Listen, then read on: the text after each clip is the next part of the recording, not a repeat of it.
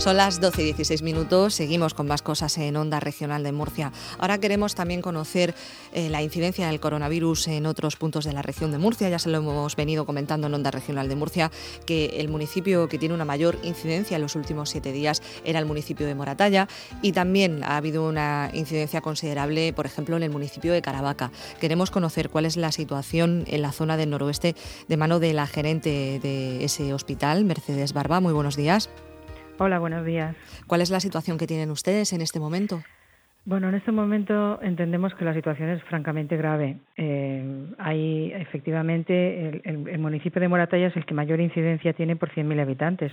Estamos en una tasa de 200 de 2.559 por 100.000. Mm, Casi eh, duplica, ¿no? A la, a la media regional, si no me equivoco. Sí, sí, sí. Está la tasa. Es, una, es verdad que es una población con pocos habitantes, pero cuando lo relativizamos el valor, pues eh, es una tasa elevadísima. Y Mora y Caravaca ocupa el quinto puesto en el número de casos en toda la región. Ahora mismo esa es la incidencia que tienen y cuál es la situación que tienen en los centros de salud y también en el hospital. Bueno, en los centros de salud están todos los, equipos de atención primaria en rojo. Eh, en total, en toda el área de salud, eh, con, los seis centros de salud, seis equipos de atención primaria, estamos haciendo un seguimiento de 982 casos, que eso es mucho más de lo máximo que se alcanzó en la segunda ola.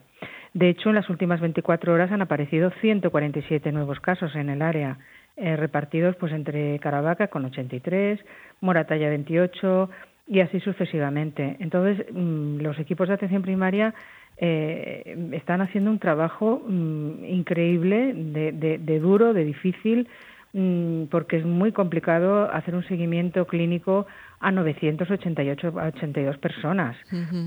es, es, muy muy muy costoso este este trabajo. Y el hospital, pues bueno, eh, pues van subiendo los casos de pacientes aislados. A día de hoy eh, tenemos 15 y, bueno, pues eh, de momento tenemos camas libres, pero claro, la situación se va complicando día a día. Me comenta que tienen 15 pacientes aislados con coronavirus en... COVID, sí, sí, sí. Vale. ¿Cuál, sería el porcentaje entonces de ocupación eh, para que tengamos una idea de, la disponibilidad de camas que tienen ustedes? Tenemos de momento camas para camas COVID, tenemos prevista toda la planta de medicina interna y son 32 camas, entonces si tenemos 15 pues nos quedan otras 17 todavía por, por mm, posibles ingresos de pacientes COVID. Caso de llegar a ese extremo de ocupar toda la planta de medicina interna con pacientes COVID, pues ya habilitaríamos la zona de la planta de cirugía para pacientes de medicina interna no COVID, que también tenemos que seguir atendiendo a, a las demás patologías que se presentan agudas. Eh, de todas formas, eh, la Dirección General de Asistencia Sanitaria está haciendo un trabajo muy importante en tiempo real, eh, de tal manera que el total de camas de todos los hospitales de la región, así como el total de camas de UCI, pues se quedan a disposición de, pues, pues indistintamente de cualquier hospital del servicio murciano. Mm estaba hablando usted también de cuál es la situación, de cómo pueden ampliar en el caso de que sea necesario. Eh, ¿Están formando a médicos de otras especialidades para poder atender a esos pacientes COVID si fuera necesario?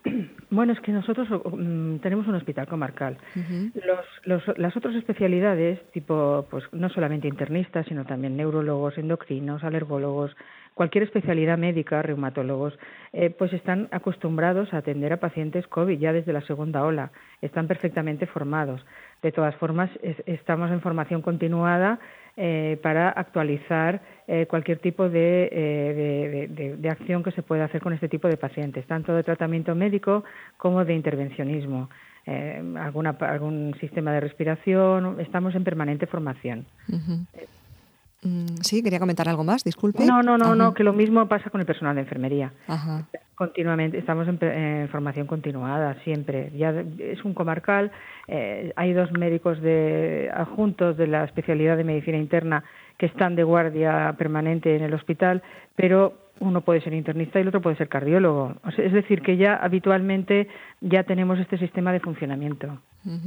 Eh, estaba usted hablando de que era muy complicado eh, poder hacer el seguimiento a todos los pacientes, ¿no? De los que depende también, sobre todo me refiero a la atención primaria, ¿no?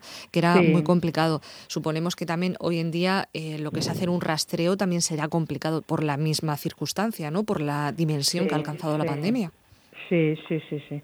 Bueno, de hecho hay 500 rastreadores en salud pública para toda la región pero en nuestro caso pues también el Ayuntamiento de Caravaca aporta 35 rastreadores más que entre monitores de deporte y, trabajadores de turismo que nos están ayudando en esta tarea. Es muy muy difícil, es muy difícil mm, porque eh, hay muchas vías de rastreo. En los centros de salud rastrean eh, fundamentalmente a contactos más estrechos, convivientes mm, o, no convivientes, pero contactos muy muy estrechos. Entonces se citan eh, para la PCR en el punto COVID. Mm, por otro lado, Salud Pública eh, hace contactos estrechos, eh, rastrea contactos estrechos no convivientes que son citados para, para hacer la prueba del antígeno rápido. En fin, que seguimos una serie de protocolos bastante complejos, pero que ya los tenemos muy muy controlados y, lo, y yo creo que la importancia de esta tercera ola, si puede llamarse así, reside en la capacidad de diagnóstico que tenemos, de tanta cantidad de test, de PCR, de antígenos rápidos que se están haciendo. Está hablando usted de la capacidad de diagnóstico. ¿Ha mejorado también lo que son los propios diagnósticos? Es decir, eh, ¿han aprendido los propios especialistas, los propios médicos de cara a las anteriores olas con esta? ¿A indicar la prueba diagnóstica se refiere? No se ha mejorado, por ejemplo, a la hora de, poder diagnosticar y también de poder tratar a aquellos pacientes más graves. Si han ido aprendiendo, claro, ustedes mismos de la propia experiencia. sí. sí, no, no, pero sí ha tenido mucha capacidad, eh, quiero decir, mucha calidad en cuanto a la asistencia sanitaria que se precisa. En cuanto a la capacidad diagnóstica, eh, en los facultativos o el personal de enfermería Mm, no es que estén aprendiendo. Todo esto, por desgracia, ya lo pudimos aprender en anteriores ocasiones, sobre todo con la segunda ola. Eh, lo de la importancia de la capacidad diagnóstica es que eh, se ha extendido muchísimo a la población. Entonces, nos ha obligado a un esfuerzo eh, a poner más agendas de puntos COVID, a poner agendas de antígeno rápido en todos los equipos de atención primaria.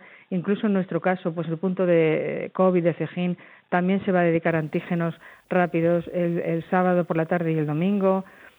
Es decir, que la capacidad diagnóstica me refiero en cuanto a cantidad, no a calidad, que la calidad pues seguía siendo la misma que, antes. Sí que es verdad que los tratamientos están más estudiados, se conoce mejor el virus, pero como ya conocemos que es un virus tan sumamente contagioso, pues bueno, si no extremamos las medidas de prevención, pues eh, nos encontramos en situaciones como las que tenemos ahora. Quería hablarle también de, cómo están viviendo esto los propios profesionales. Eh, ¿Van percibiendo cierto cansancio entre ellos? Claro, sí hay cansancio, efectivamente, hay cansancio, pero, mm, pero bueno, son eso, profesionales. Entonces, eh, mm, yo tengo que reconocer que no me llega ninguna queja de nadie, no me llega ningún ninguna mm, incidencia en cuanto a, a, ceder en la presión asistencial a la que se ven sometidos. Es verdad que están muy cansados, incluso, vamos, en los equipos de atención primaria el agotamiento es muy grande porque han sometido al estamos sometiendo al sistema sanitario a una extensión máxima que nunca se había vivido. Entonces, eh, sí, hay que comprender que hay cansancio y los usuarios deben entender que, que bueno, que, estamos dedicados 100% en jornadas de mañana y tarde, muchos de ellos sin vacaciones, y, que hacemos todo lo que podemos y de la mejor manera posible. Es lo único que pido, porque efectivamente hay cansancio, pero aún así seguimos trabajando y dando, eh, eh, eh vamos, el 200%.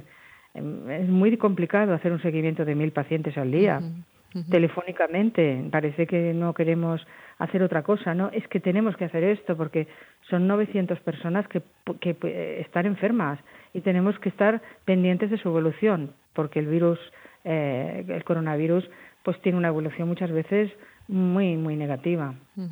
Conocíamos también estos días que se habían suspendido esas cirugías que no eran no urgentes, que no eran urgentes, mejor dicho, en el Servicio Murciano de Salud.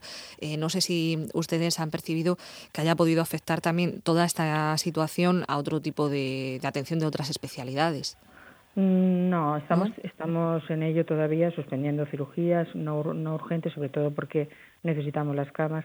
Estamos operando aquellas cirugías que no, que no precisan eh, ingreso y ya vamos a empezar a ver un poco la reducción de consultas externas y de pruebas diagnósticas que no vayan a ser imprescindibles en este momento.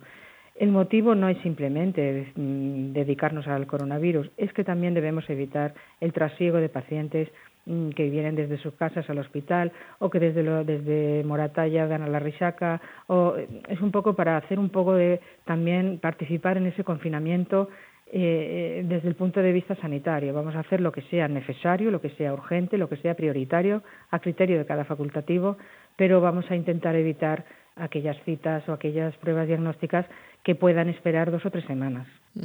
¿Tienen datos actualizados de la incidencia del coronavirus en las últimas 24 horas?